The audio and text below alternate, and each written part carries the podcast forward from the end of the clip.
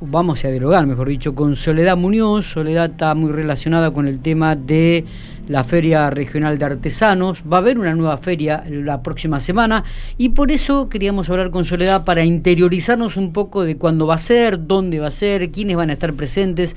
Así que le agradecemos estos minutos que ha tenido para Infopico Radio y poder dar algunos detalles de, de la misma. Soledad, buenos días.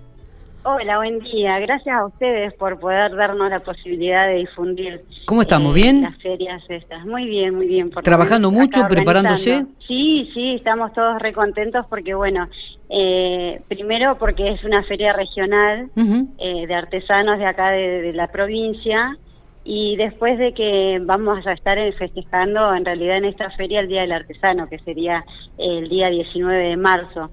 Nosotros la feria la vamos a estar realizando los días 13 y 14 de marzo. 13 y 14 de, marzo. Es decir, eh, van a estar eh, viernes, eh, sábado y domingo venidero. Sábado y domingo de eh, feria, sí. Sábado y domingo. Ahí en la avenida entre 19 y 21. Avenida entre 19 y 21. Bien. Ah, en ese espacio donde está ahí, a, veces se usa de estacionamiento, si no me equivoco, ¿no? Claro, exactamente. ahí, ahí. Bien. Eh, eh, este, bueno, hasta ahora estamos más o menos llegando a unos 40 puestos de artesanos de, varios lugares. O sea que vienen de diferentes lugares de la provincia de La Pampa o también de, otras provincias. Mira, eh, no, no es nada más que regional de acá. Em, hasta ahora lo más lejos es, Santa Rosa. Bien. Pero bueno, ya han confirmado un número importante, ¿no? 40 artesanos. Sí, sí. ¿Y qué número piensan este reunir? Este año tenemos eh, invitados especiales. Vienen un grupo de forjadores pampeanos que vienen de acá de, la, de Santa Rosa, que se llaman Forja Pampa y Forjadores de Sueños. Ellos lo que van a hacer es, van a eh, trabajar en vivo y van a, realizar una escultura que va a quedar después de adorno en el Paseo de los Artesanos. Ah, mira vos, mira qué bueno. Que va a estar lindo para poder ver la técnica de ellos del fuego y, y bueno, y, la escultura como queda al final.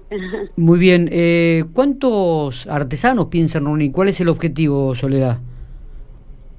No tenemos una, un número nosotros previsto de quiénes son los que, cuántos van a ser los que van a venir, pero bueno, ya te digo, nosotros ahora más o menos en estos 40 puestos de artesanos, la verdad que para la situación en la que estamos está muy bien. Muy bien. La que y, hablando, digo, de la situación que están atravesando, en realidad es en general, digo, pero bueno, ustedes en esto, ¿cómo, cómo les ha ido?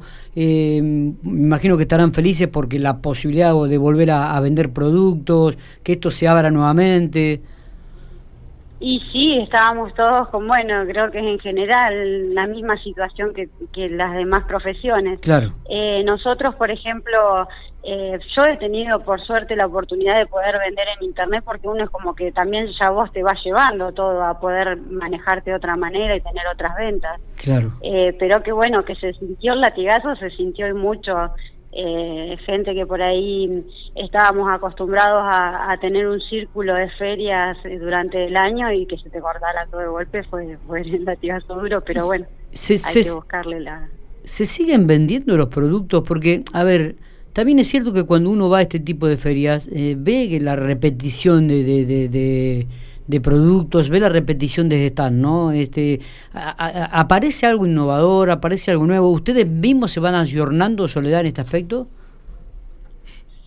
Sí, sí, yo lo que pasa es que creo que va en la parte de la educación, de la, digo la educación sin, o sea, no quiero que suene mal, pero por ejemplo, no es lo mismo ir a una feria donde no hay productos que son eh, realmente 100% artesanal.